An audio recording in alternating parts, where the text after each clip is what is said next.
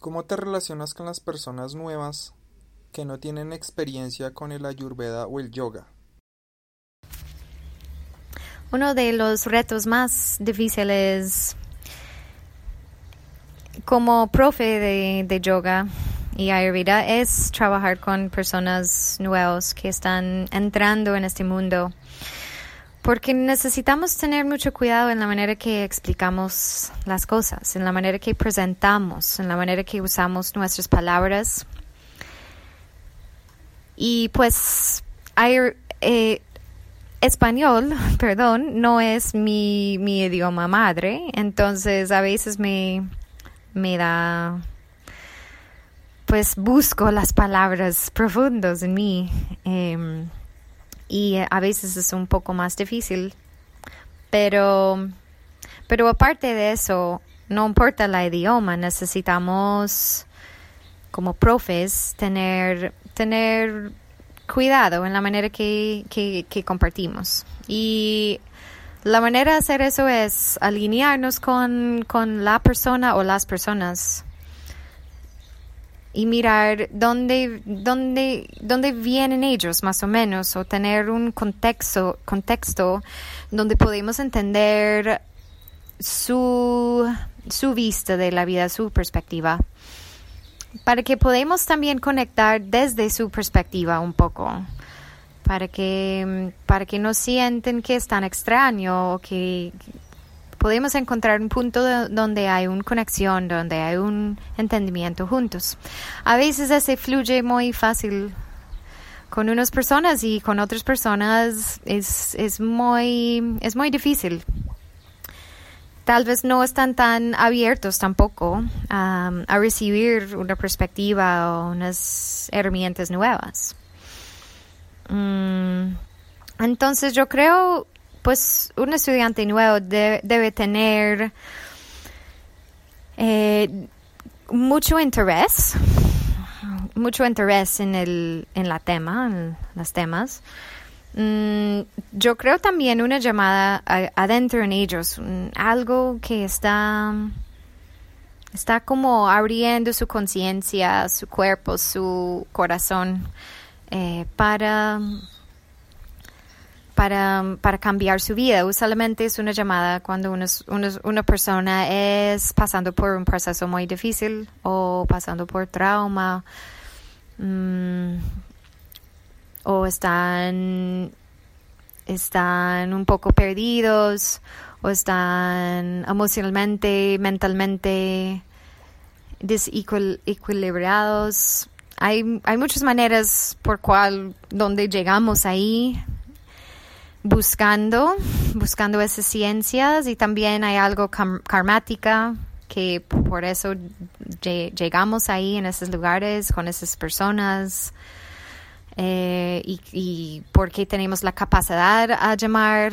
a escuchar las llamadas, pero, pero solamente tenemos ese en común, que todos estamos como no entendemos lo que está pasando en la vida, no tiene sentido, eh, estamos sufriendo y necesitamos cambiar algo y ya estamos listos para hacer algo diferente. Entonces es bueno que entramos en esos espacios con, con, con buen ánimo, con entusiasmo y un corazón abierto a aprender. Y como mi maestro de, de yoga siempre dice, Dharma, Dharma Mitra, siempre dice ser receptivo, ser receptivo a la gracia a Dios.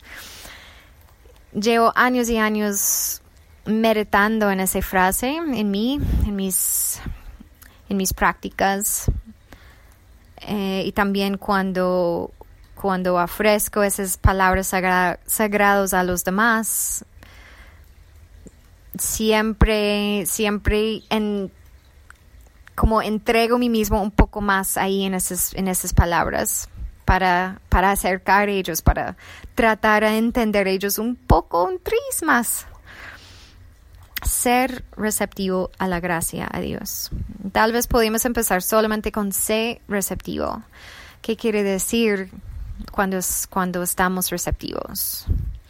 Cuando estamos ahí eh, escuchando, cuando estamos más conscientes, cuando estamos tomando las cosas con más cuidado.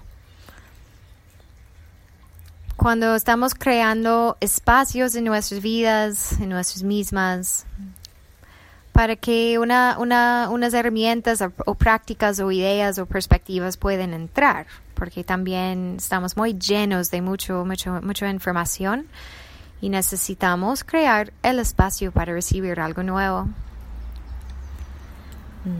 Entonces es muy importante también que hay una guía. Necesitamos una guía. Esas ciencias tradicionalmente existían y existen todavía hoy por el param param, que quiere decir un linaje, un linaje específico desde el gurú hacia el estudiante o el discípulo. Y ahí el discípulo vuelve eventualmente un, un profe, maestro o guru y ellos comparten con sus discípulos. Y esos discípulos crecen sus prácticas espirituales y vuelven también un profes, maestros, gurus, etc. Y ellos después pasan los conocimientos ahí en los linajes y por eso eh, los secretos de las realizaciones de los maestros están, están ahí, su Shakti también, su poder está pasada, pasándose ahí en, en los linajes. Por eso esos linajes tienen mucho, mucho poder, mucho poder. Y sin eso es muy difícil. No, no es imposible, pero es muy, es muy difícil solo. Necesitamos, necesitamos guías, necesitamos guías eh, puras también, guías que, que también entienden y que llevan la, la, su vida, su vida está dedicada a, a, a esas enseñanzas, porque están, ellos ya vuelven viviendo sus, sus enseñanzas y son sus enseñanzas. Y desde ahí comparten y transmit, transmitan todo el poder a través de sus enseñanzas y simplemente a veces estar cerca de ellos es eh, cerca de su energía o cerca de, su presencia um, ya transmite eh, su, su, su, fuerza. Obviamente tiene que ver también con karma siempre. Entonces, todo el mundo está basado en, en efecto y causa, causa y efecto. Entonces, si no vamos a tener un, un guru en esta vida, Mm, pues es así. Tal vez en otra vida vamos a tener un guru. Mm, no sabemos, no sabemos qué necesitamos hacer otra vez para, para trascender, para entender, para transformar, para unir.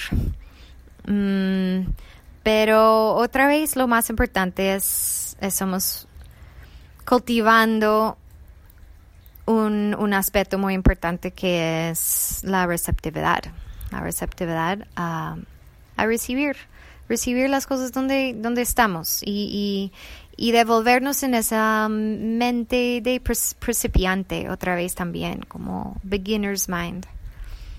Mm, no importa, no importa lo que, lo que, lo que pasó antes o lo que ya, ya sabes supuestamente pero estar ahí con, con, su, con tu humildad, completamente entregada en, en, ser un vehículo para, para recibir la luz de otras personas con más luz.